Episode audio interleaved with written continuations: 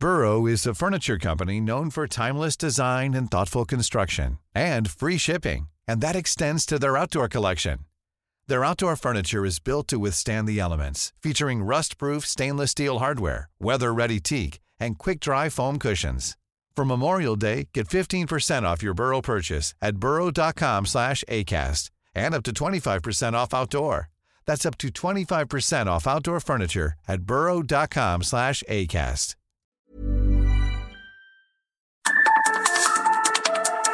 Las coordenadas de la información.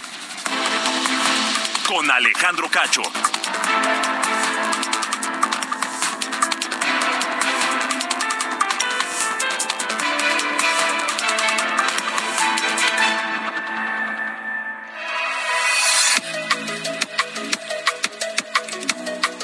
8 de la noche en punto tiempo el centro de la República Mexicana.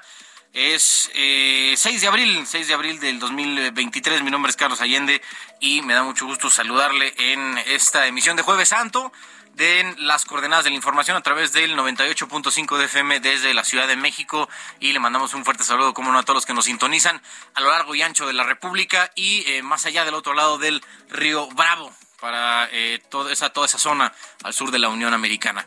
Oigan, eh, pues nada, hoy jueves santo ya se dio esta procesión en Iztapalapa, la tradicional eh, Pasión de Cristo, una representación allá en la alcaldía más eh, poblada de eh, la Ciudad de México y que nos da pues bastante gusto ya que se retomen este tipo de actividades para que podamos tener pues, un poco del sentido, ¿no? De regreso a la, a la normalidad después de tener dos, tres años de franco, eh, de franca, eh, no sé, de incertidumbre, de muchas penurias, de, eh, de, de todo, de un entorno muy negativo, no de no saber nada. Pero bueno, eh, es lo que vamos a tener parte el día de hoy. Igual tenemos como noticia última un fuerte incendio en la central de Abasto, aquí en la Ciudad de México, igual en la alcaldía eh, Iztapalapa. Eh, al parecer es en una eh, bodega, una bodega de cajas de guacales, según lo que hemos, lo que tenemos de información hasta el momento. Vamos a hacer más adelante un, enlace con gente que anda por allá. Tenemos a Mario Miranda y a ver si conseguimos alguna otra entrevista para tocar el tema. Pero bueno, en esa anda, al, parecer no hay nadie lesionado ni nadie herido en este momento, ni peligro de que se, vuelva un poco más pues grande todo este tema, pero sí hay un fuerte incendio ya en la central de Abasto. Bueno, en eh, más temas que azotan a este país, vamos a platicar con David Saucedo, especialista en seguridad pública y con el vocero de seguridad de, eh, de gobierno del estado de San Luis Potosí, Miguel Gallego Cepeda, sobre la eh, desaparición, la desaparición de en San Luis Potosí de 23 personas que viajaban de San Felipe Torres Mochas, Guanajuato, con rumbo a Saltillo, Coahuila, que ayer el alcalde de eh, San Felipe dijo que ya habían sido localizados, pero las autoridades de San Luis Potosí lo desmintieron y dijeron que se trató de una confusión con un hecho parecido y hoy en la tarde fueron localizados 35 migrantes en Matehuala en los que podrían estar los desaparecidos de Guanajuato. Total, aquí hay un revoltijo de, eh, de, asuntos, de, eh, de temas que al final es importantísimo tener muy claro porque al final estamos hablando de... Eh, ¿De qué estamos hablando? Eh, oigan, vamos a hacer nada más una breve interrupción aquí al resumen de lo que vamos a tener, porque tenemos en la línea a jefe de bomberos Juan Manuel Pérez Cova. Eh, Juan Manuel, nada más una, una primera impresión de lo que está pasando en este momento en la central de Abasto. Bueno, Juan Manuel. Sí, es órdenes, buenas noches. Oiga, nada más una primera impresión de lo que está pasando en este momento en la central de Abasto. eh, Tenemos de- varias naves incendiadas al interior de, de la central de Abasto, estamos en el punto justamente. Ok. Estamos tratando de penetrar a la parte más profunda, estamos estoy justamente a 50 metros donde están dos de las naves, me está reportando que hay material diverso, entre ellos tarimas y varios envases eh, vacíos. No tenemos la certeza de que hay al interior de esta, de esta segunda nave que se está prendiendo, no tengo mayores datos. Entonces, si me da unos minutos más, por supuesto, estoy en la mejor posibilidad de ayudarle. Claro, eh, regresamos con, con Juan Manuel en unos minutos, muchas gracias. Regresamos en unos minutos con Juan Manuel para saber eh, pues ya la actualización, pero sí, de las imágenes de en, aquí en, en la cabina que tenemos, eh, parece que está agarrando más fuerza el, fuego en, algunas naves ahí dentro de eh, la central de abasto que es pues, enorme, ¿no? O sea, cualquiera que la haya visitado aquí en la Ciudad de México es, es gigantesca. Entonces ya la policía de la Ciudad de México está haciendo un repliegue a, medios de comunicación, pues, un poco para tratar de hacer una especie de cerco de seguridad, ¿no? Que no estén tan cerca de, las llamas, porque pues, pueden tener alguna especie de, de, accidente. Y también, pues, para tener, para que las autoridades y los bomberos puedan tener suficiente campo de, acción para poder hacer eh, su trabajo. Bueno, les contaba sobre eh, este asunto allá en Guanajuato de los 23 eh, personas que habían sido reportadas como desaparecidas y luego hubo una contradicción con el gobierno de San Luis Potosí, que se trató de una confusión y luego encontraron a 35 migrantes en, Matehuala. O sea, aquí lo importante es saber si dentro de estas 35 personas hay 23 mexicanos o si estamos hablando de que en total son eh, 58 personas distintas encontradas en el mismo estado el mismo día, lo que indicaría un, eh, un esfuerzo delictivo bastante importante. Además, a poco de una semana de este bombardeo de nubes para estimular lluvia y llenar el sistema Cutzamala, las tres principales presas de hecho presentaron una disminución del 0.9%. Eh, ¿Funciona o no el bombardeo a las nubes? Lo vamos a platicar con Antonio Gutiérrez Marcos, director de agua potable, drenaje y saneamiento del organismo de cuenca de aguas del Valle de México.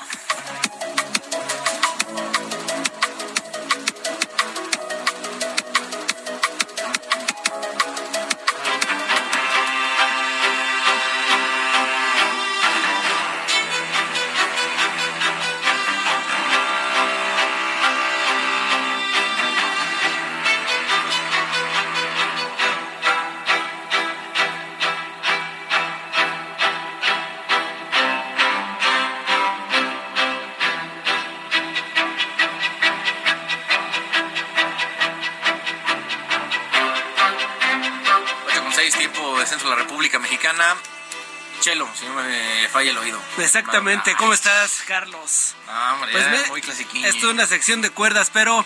Parece este Radio Orfeón aquí. Ah, mira, ahí está.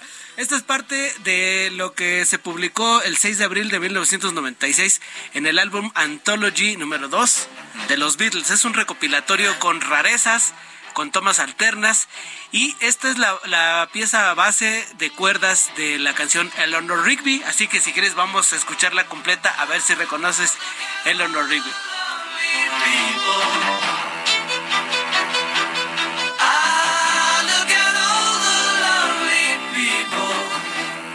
Esto se publicó en el álbum Revolver y pues mientras los grupos de rock andaban haciendo pues las clásicas canciones con batería, bajo, guitarras. Los Beatles ya andaban por otros otros terrenos, ya estaban eh, con esta sección de cuerdas que fue instrumentada por su productor George Martin, otro otro genio, digamos que el auténtico quinto Beatle. Y más tarde el disco siguiente sería El Sargento Pimienta, el cual tendría una innovación que sería un como un track corrido. E-, ese disco lo escuchas y jamás se corta, son todas las canciones pegadas. Es parte de lo que pues estaba innovando el cuarteto de Liverpool en ese entonces. Pero aquí escuchamos a Paul McCartney con Eleanor Rigby con esta canción netamente instrumental con cuerdas y pues con, la voz de McCartney. Sí, andaban este, pegando a todo, ¿no? Sí, pues andaban ya en otros caminos, ¿no? O sea, innovando, así que... ¿Quién sabe por dónde, hermano? así que hoy, hoy vamos a estar recordando eh, que el álbum de los Beatles, el Anthology, llegó al número uno de la lista de los discos más vendidos de Estados Unidos allá en 1996 y más tarde pues otros ritmos, mi estimado Carlos. Pues un variadito, mi estimado Ángel. Variadín, variadín para esta noche. Pues muy movida para hacer Jueves Santo, ¿no? Sí, bueno, ya con el incendio me lleva la que me trajo. Incendio, lo de... Hoy andaban buscando a, a, unos turistas. Resulta que aparecieron 16 que era parte de otro grupo y otros migrantes que al parecer es otro un tercer grupo. la verdad es que y en Guanajuato ya ves que es una zona muy muy, peligrosa, sí. Así que ahí andaremos en esta noche. perfectísimo, mi estimado Ángel. Gracias. Gracias. Came Father Mackenzie, wiping the dirt from his hands as he walks from the grave. No one was saved, all alone. Where do they all come from? Las coordenadas de la información. Con Alejandro Cacho. 10, tiempo de centro de la República Mexicana. Oigan, ya te digo con el vocero Miguel Gallegos. Estaba, estoy viendo este videos de eh, que negocios aledaños al- a, la central de Abasto hay eh, propietarios que están sacando camionetas con una cantidad de guacales impresionante, justo porque ya ven venir las flamas. O sea, es, es literal al lado, las flamas están tratando de salvar a sus, sus guacales. Uno, y segundo, que no, esto no se vuelva este peor. Le vamos a seguir dando actualizaciones durante todo el tiempo que dure aquí el programa sobre este incendio allá en la central de Abasto. Por lo pronto, eh, sobre este asunto, le decíamos eh, que la Fiscalía General de Guanajuato reportó la desaparición en San Luis Potosí de dos eh, camionetas de turismo procedentes de Guanajuato, en las que viajaban 21 turistas y dos choferes, ¿no? 23 personas en total, que salieron lunes por la noche de la comunidad de La Quemada en San Felipe Torres Mochas con rumbo a Saltillo, Coahuila. En esa noche, el alcalde de San Felipe, Guanajuato, Eduardo Maldonado, aseguró que ya habían localizado a 16 personas con vida, pero la Secretaría de Gobierno de San Luis lo desmintió y dijo que era una confusión con un hecho parecido. Hoy en la tarde, la Fiscalía de San Luis Potosí informó a través de un comunicado que ubicaron en Matehuala a dos grupos de migrantes y entre ellos podrían estar los reportados como desaparecidos en Guanajuato. Pero aquí en Heraldo Radio, en el programa anterior con Jesús Martín, habló con eh, Adrián González, él es representante legal de eh, la prestadora de servicios turísticos Grupo IFEL, propietaria de las camionetas donde viajaban las personas, y dijeron que no habían sido localizadas esas 23 personas.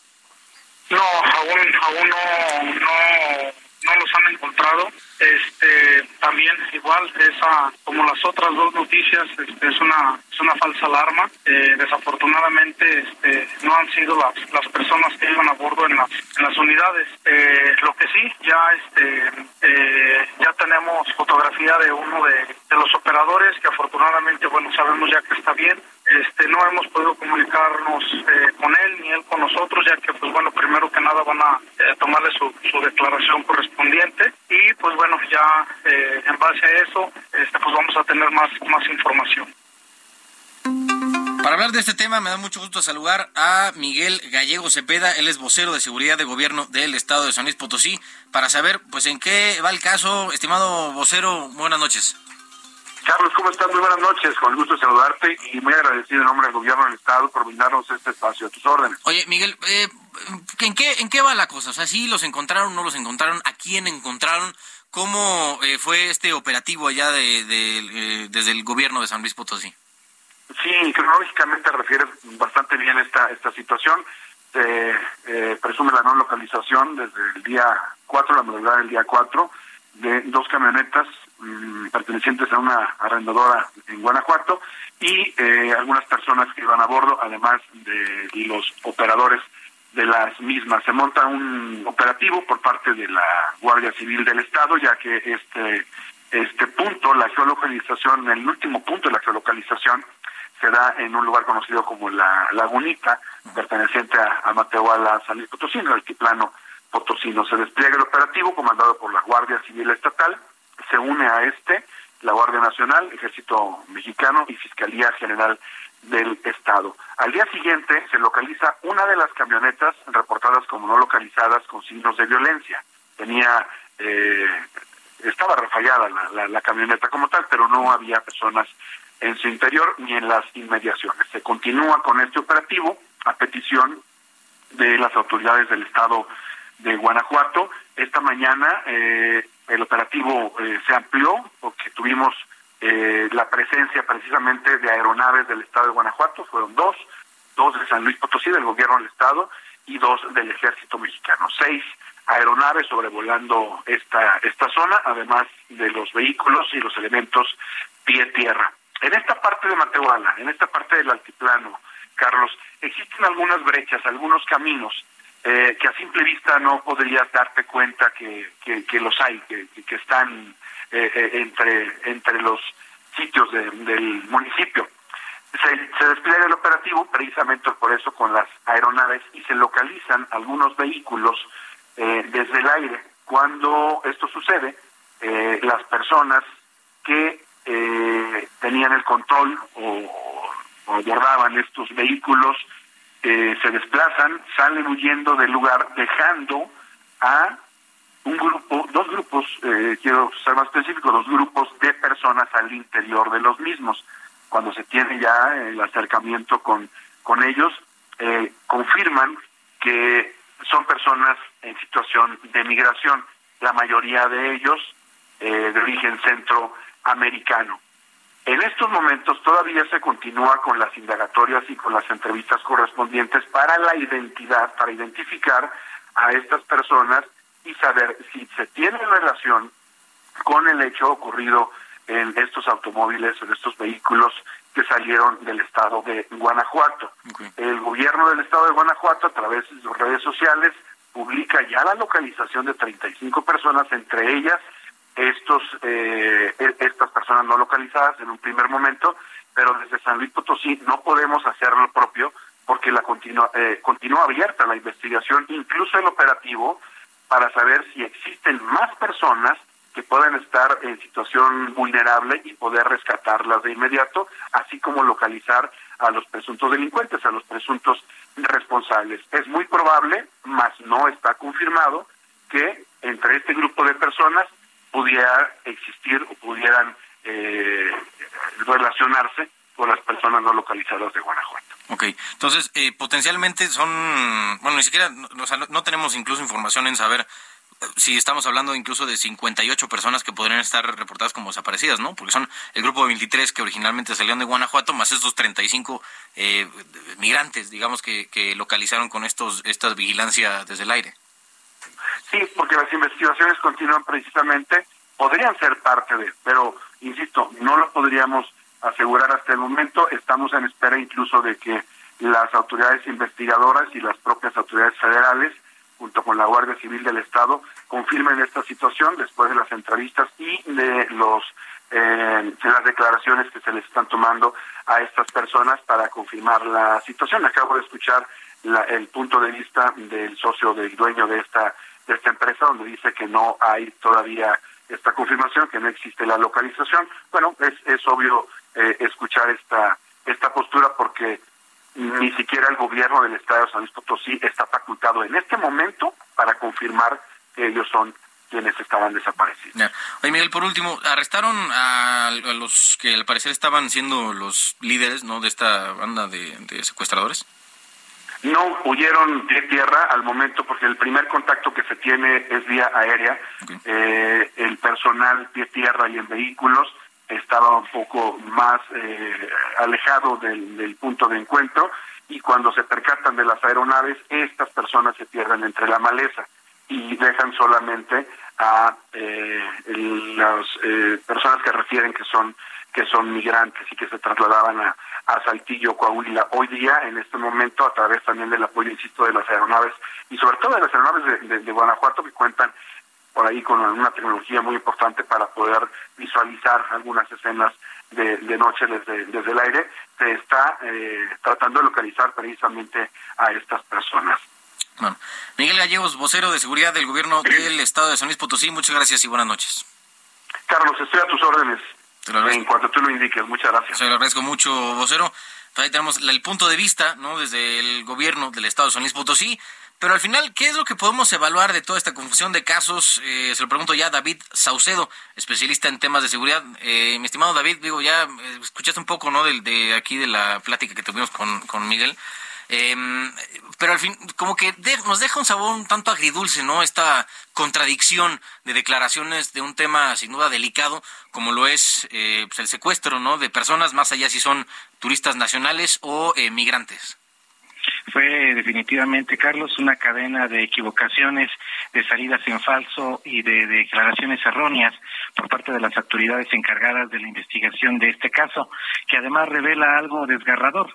Es decir, en la red carretera de México, eh, en los puntos, sobre todo en los estados en donde cruzan los migrantes que van persiguiendo el sueño americano, operan bandas del crimen organizado cuya cuyo portafolio criminal incluye el secuestro, la extorsión, el cobro de derecho de piso, el tráfico de personas, eh, grupos de crimen organizado muy seguramente ligados al, a la venta de drogas, tanto al narcomenudeo como al trasiego hacia los Estados Unidos, incorporan dentro de sus actividades eh, el comerciar eh, con los migrantes, el extorsionarlos, secuestrarlos, el cobrarles para una especie de peaje para que puedan transitar por estas redes carreteras, es prácticamente imposible que esto suceda a vista y paciencia de las autoridades. Seguramente hay cadenas de corrupción, incluso anillos de protección policial que permiten que estas bandas puedan realizar de manera impune estas, estas actividades.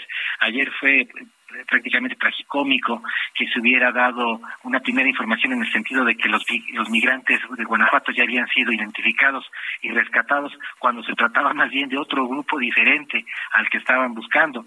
Es decir, buscando a los migrantes de Guanajuato, lograron poner en libertad a otro grupo que también había sido secuestrado y que estaba siendo despojado de sus pertenencias y que ya ha sido secuestrado de manera express por estos grupos que rondan por la zona de Matehuala. Oye, y al final parece que, David, eh, le pregunté igual al, al, vocero, parece que potencialmente podríamos estar frente a 58 personas secuestradas en la misma zona. Definitivamente, esto también revela que la estrategia de combate regional al crimen organizado ha fallado. Lo que ha ocurrido en el caso de San Luis Potosí, que tiene una incidencia delictiva menor a la de algunos municipios, estados vecinos, lo que han estado haciendo es desplazando elementos de la Guardia Nacional y del Ejército, sacándolos de San Luis Potosí para llevarlos a plazas que se encuentran un poco más calientes, permíteme la expresión, como Zacatecas. Oye, David, perdón que te interrumpa, pero esta zona la tienen identificada como una zona fuerte o, caliente, como dices, de secuestro o algo parecido? No, sí es una zona de alta incidencia delictiva, pero no tan alta como la que hay en Zacatecas. Lo que hicieron con el plan Zacatecas es sacar elementos de San Luis Potosí y trasladarlos a Zacatecas. Pero al hacerlo, obviamente dejan descubierta eh, muchas zonas de la entidad que quedan bajo el control de los grupos del crimen organizado. En perfecto español, para tapar un hoyo, abren otro.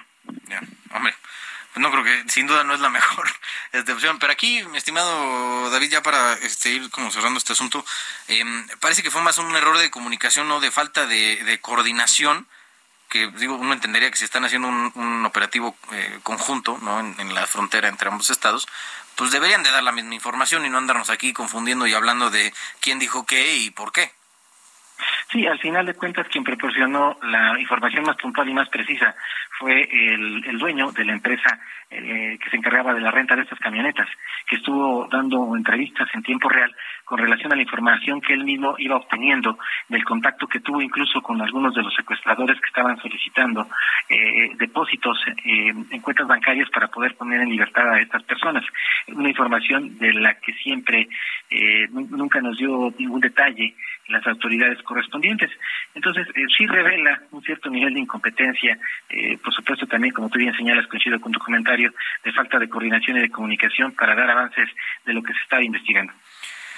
David Saucedo, especialista en temas de seguridad, muchas gracias y buenas noches. Gracias a ti, Carlos. Un abrazo. Otro de vuelta, David Saucedo. Oigan, estamos aquí todavía monitoreando la situación en la central de Abasto.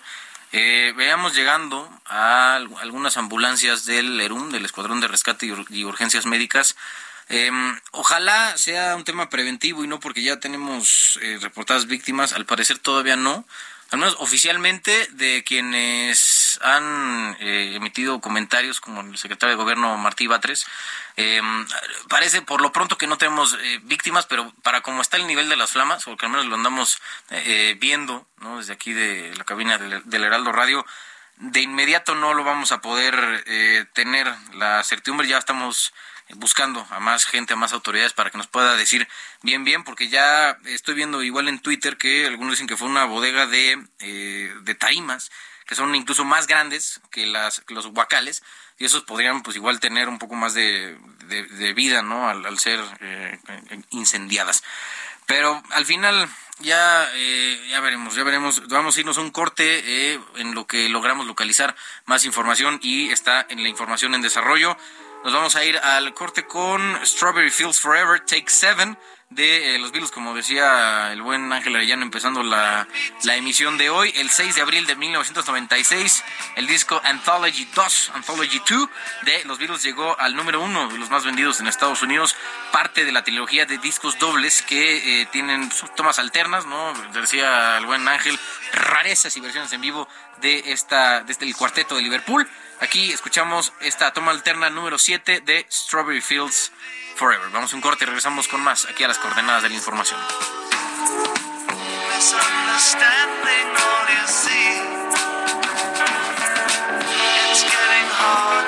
someone, but it all works out.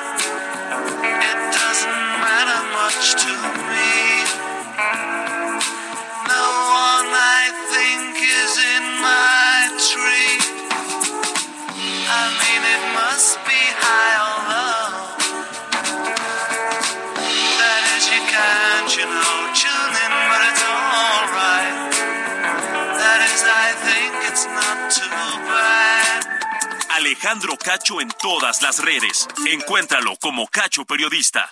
Las coordenadas de la información. Con Alejandro Cacho. Las coordenadas de la información. Hey, it's Ryan Reynolds, and I'm here with Keith, co star of my upcoming film, If, only in theaters, May 17th. Do you want to tell people the big news? All right, I'll do it. Sign up now and you'll get unlimited for $15 a month in six months of Paramount Plus Essential Plan on us. Mintmobile.com slash switch. Upfront payment of $45 equivalent to $15 per month. Unlimited over 40 gigabytes per month. Face lower speeds. Videos at 480p. Active Mint customers by 531.24 get six months of Paramount Plus Essential Plan. Auto renews after six months. Offer ends May 31st, 2024. Separate Paramount Plus registration required. Terms and conditions apply if rated PG. Con Alejandro Cacho.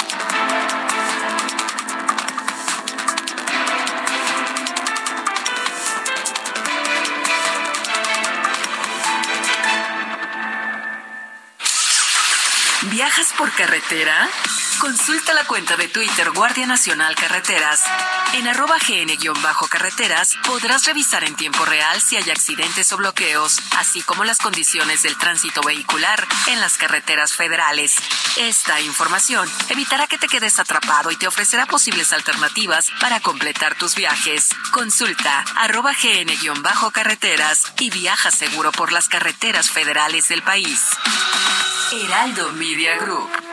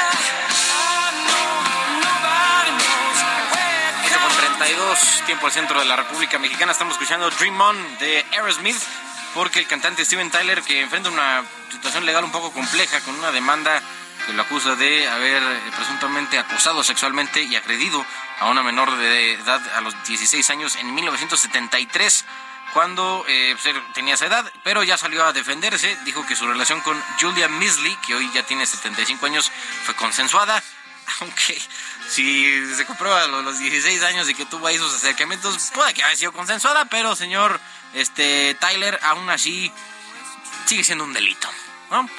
Dream On de Aerosmith.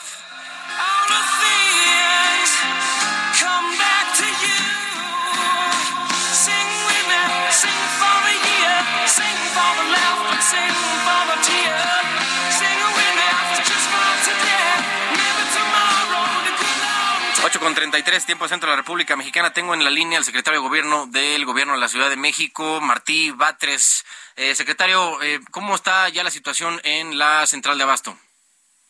Bueno, está ahí trabajando el cuerpo de bomberos. Eh, este, un incendio que comenzó en una bodega donde hay plataformas de madera y se almacena eh, cajas y cartón. Entonces se extendió rápidamente. Los bomberos están trabajando en ese sentido. Se está también eh, aislando la zona del incendio.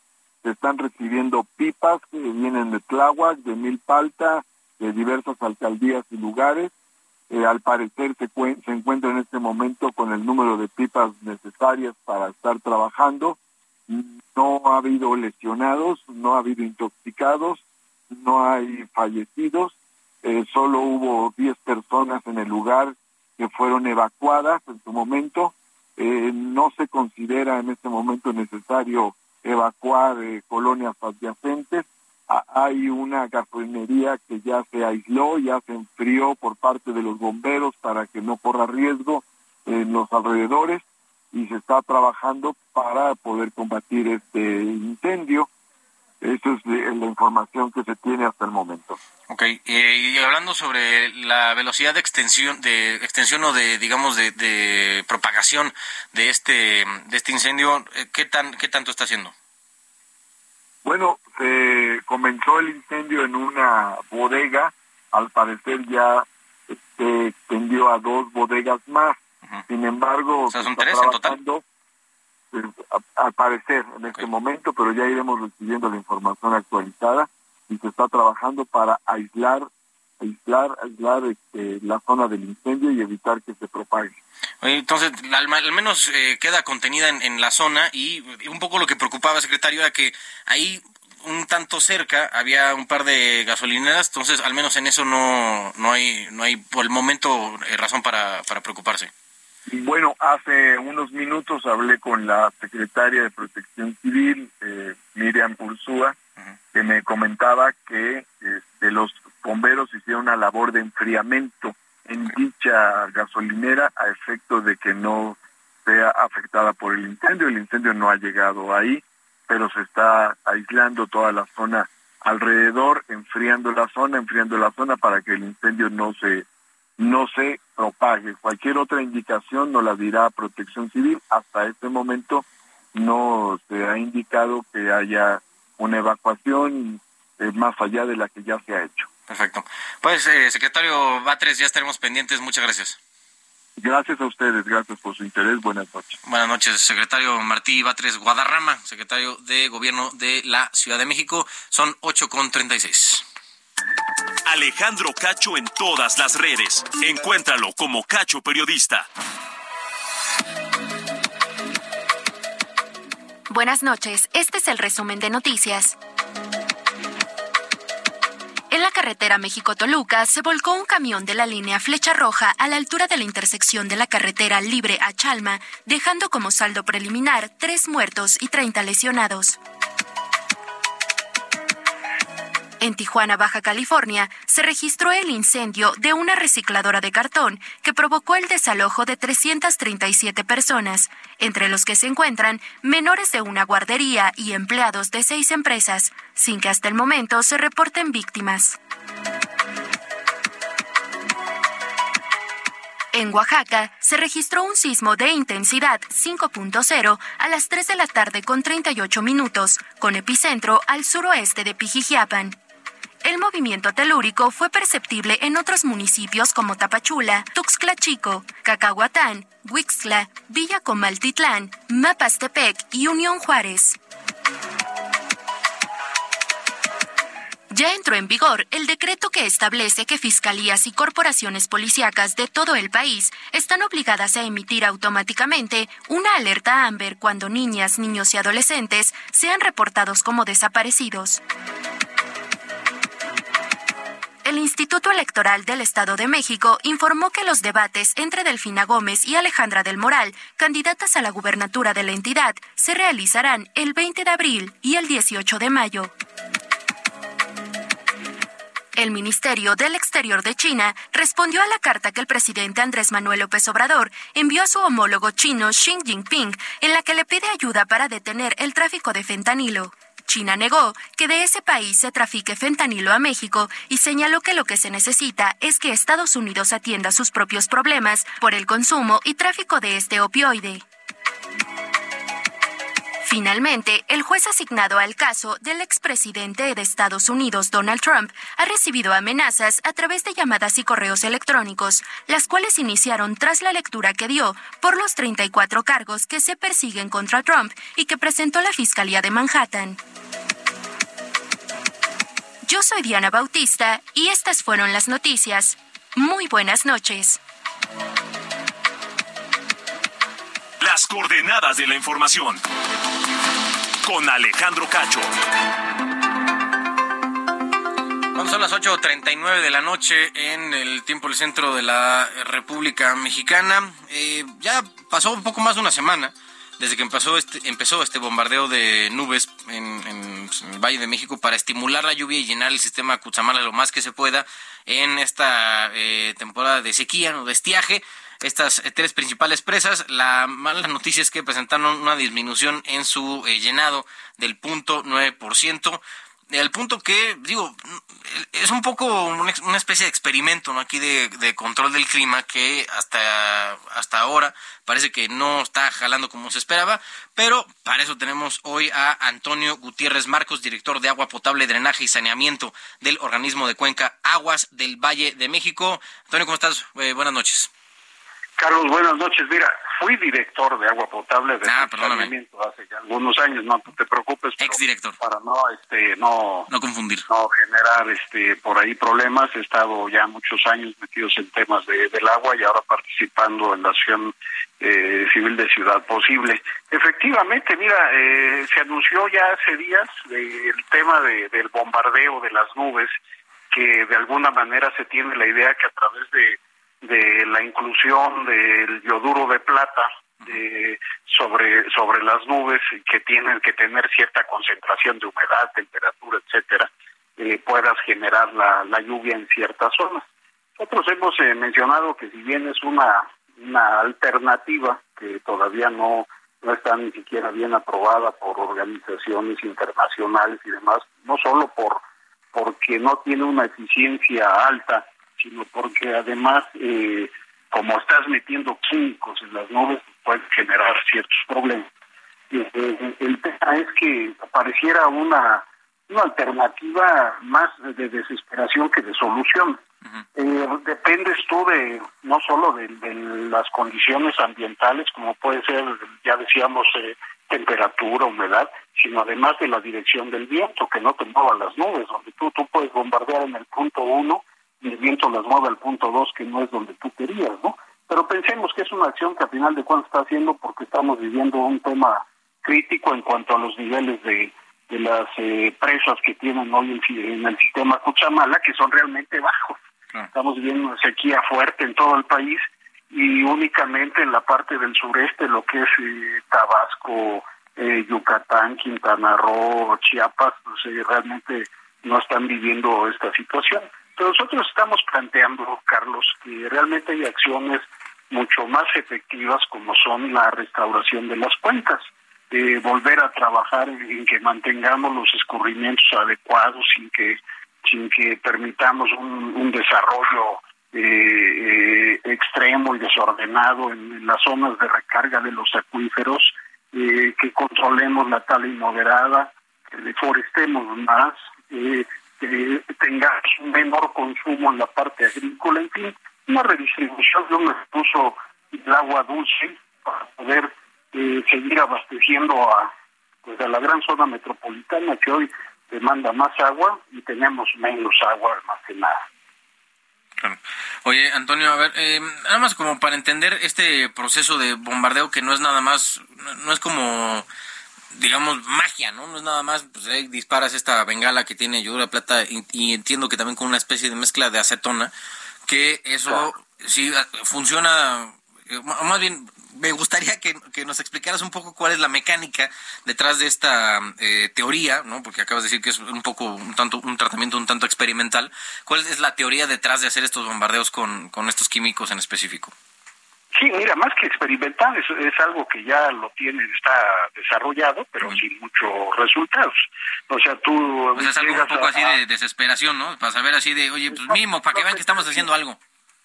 Pues mira, para que haciendo algo y a lo mejor te da resultado. Ojalá que diera resultado, pero tiene ciertos riesgos. Cuando tú estás, en principio, lo fundamental es que modificas el, el medio ambiente, modificas el ciclo del agua. Entonces tú vas a incidir sobre un tema que, que es eh, no es natural.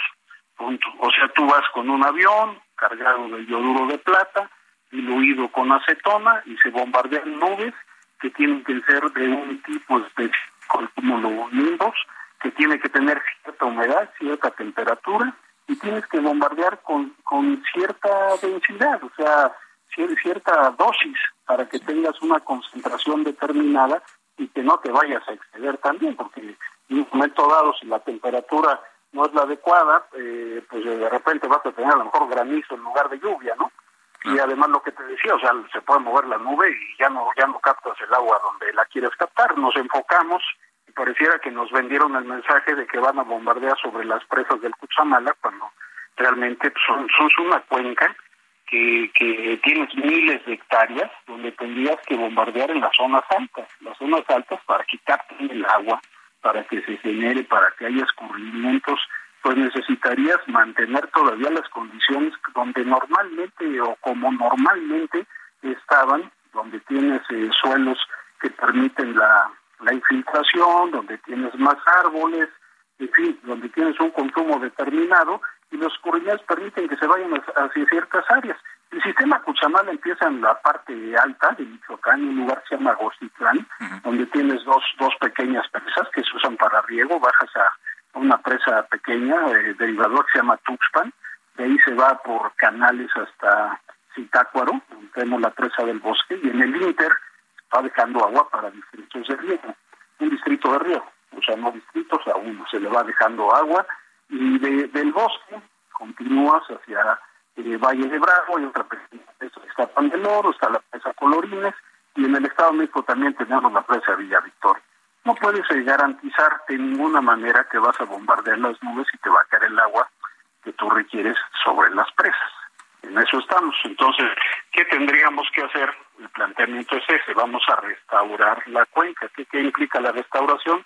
Pues vamos a evitar que haya un arrastre por provocado por la deforestación extrema, pues que ya nos esté arrastrando el, suelo vegetal, que podamos eh, reforestar más, que haya una mayor infiltración, que los escurrimientos sigan yendo donde tienen que ir, en lugar de que eh, utilicemos tanta agua para la parte agrícola, podamos eh, tecnificar el riego, eh, invitar, y no solo invitar, sino planear mejores condiciones para los agricultores que puedan sembrar hortalizas o productos que tengan un, valor agregado mayor que el que se tiene ahora con sus productos y que consuman menos agua. El 65% del agua eh, dulce que se, que se produce, que se extrae, se va normalmente al, al área hidroagrícola, o sea, al área agrícola, o sea, lo que se usa para el campo.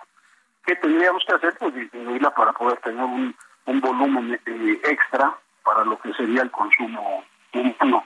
Esos son los planteamientos que creo que llevan más tiempo, efectivamente tal vez una mayor inversión, pero que son más seguros.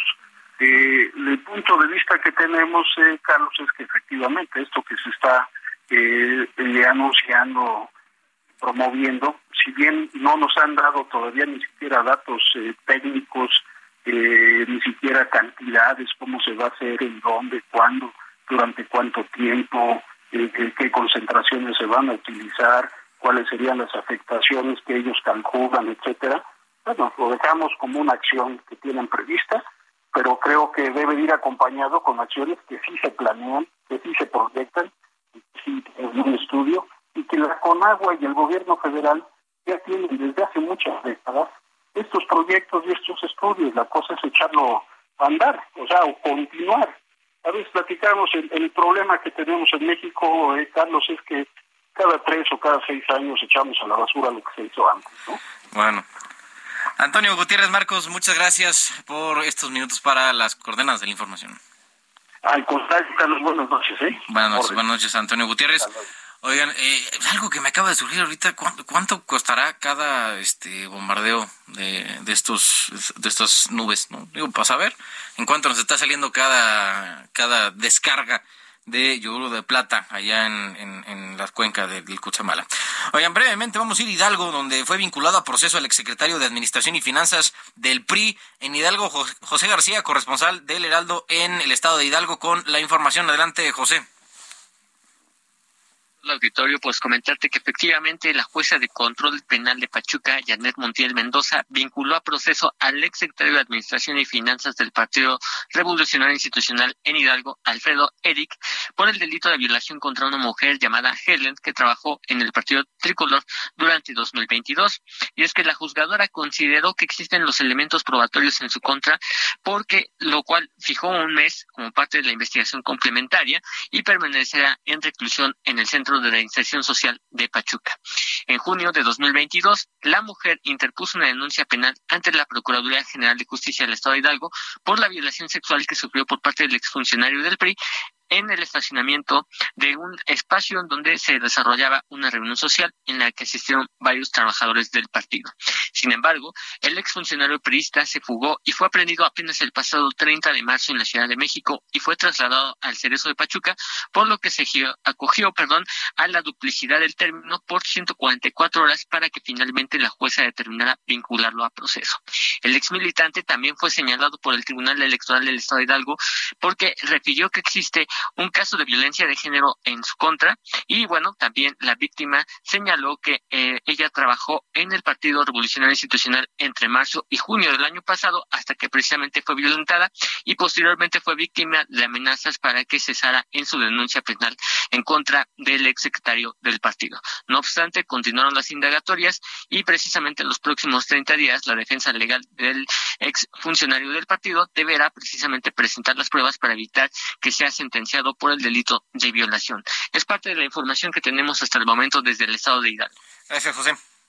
Gracias, muy buenas noches. Buenas noches a eh, José García hasta Hidalgo con esta información que eh, sí hay que decir como que se están poniendo las pilas fuertemente allá en, eh, en Hidalgo por con este gobierno de, de, de Morena recién llegado, de Menchaca, y eh, con el apoyo igual de un viejo conocido como Santiago Nieto, que ahí anda también haciendo eh, pues, labor, ¿no? Para intentar, entre comillas, sanear el eh, gobierno, lo que está pasando allá en Hidalgo, con, sin duda, entre la Sosa Nostra, ¿no? De que seguramente tienen algo que, que andar saneando en el estado de Hidalgo, eso no le queda duda a nadie.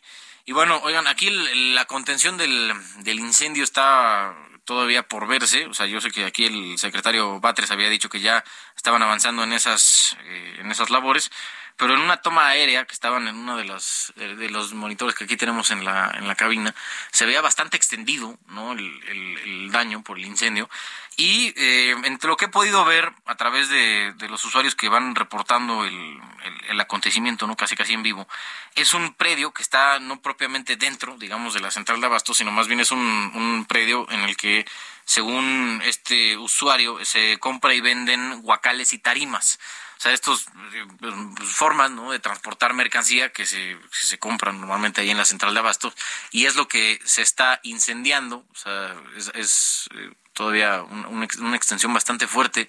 Y siendo pues madera, me imagino que aquí ya la intención del cuerpo de bomberos va a ser eh, tratar de contener, ¿no? Que se consuma todo el, los guacales, todas las tarimas, ¿no? Ahí dentro del, del predio y que ya no se extienda a otros lados. Porque al final apostarle a, que la madera no se queme cuando ya tienes esta extensión de, de, de daños, ya es, es, es, impráctico, ¿no? O sea, ya estamos hablando con eh, gente que tienen allá avanzadas, ya tienen pipas de agua en la zona, decía el secretario Batres de las diferentes eh, alcaldías ahí cercanas de Iztacalco, obviamente de Iztapalapa, la alcaldesa Clara Brugada ya incluso mandó equipos de emergencia de la propia demarcación en coordinación con eh, el Cuerpo de Bomberos y la Secretaría de Protección Civil aquí en Capitalina. Ella incluso hablaba de una bodega de tarimas y plásticos al interior de toda la zona de la, de la central de abastos, donde 10 eh, personas habían sido evacuadas de manera preventiva,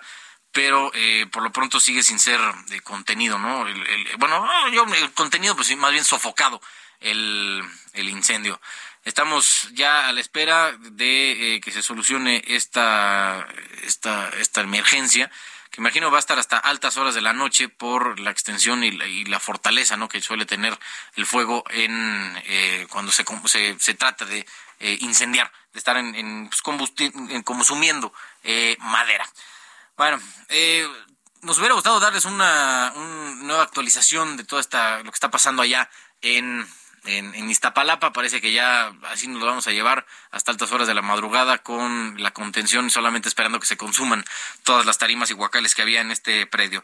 Nos vamos a despedir esta emisión de eh, jueves, jueves santo, con Every Time You Go Away, una canción de Paul Young que fue un éxito internacional en la versión del cantante británico, les decíamos Paul Young, fue el primer sencillo del álbum The Secret of Association, segundo eh, álbum, segunda pieza de estudio del músico que fue publicado un día como hoy, un 6 de abril, pero de 1985. Esta fue la emisión del 6 de abril del 2023 de las coordenadas de la información.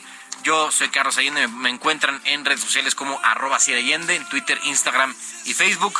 Nos escuchamos mañana a través de las ondas de Heraldo Radio 98.5 de FM en la emisión del Viernes Santo.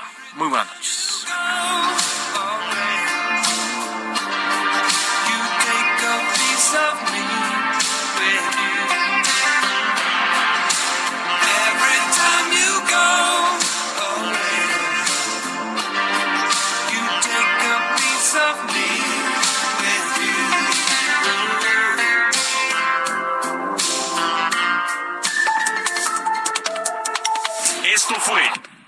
Coordenadas de la información con Alejandro Cacho.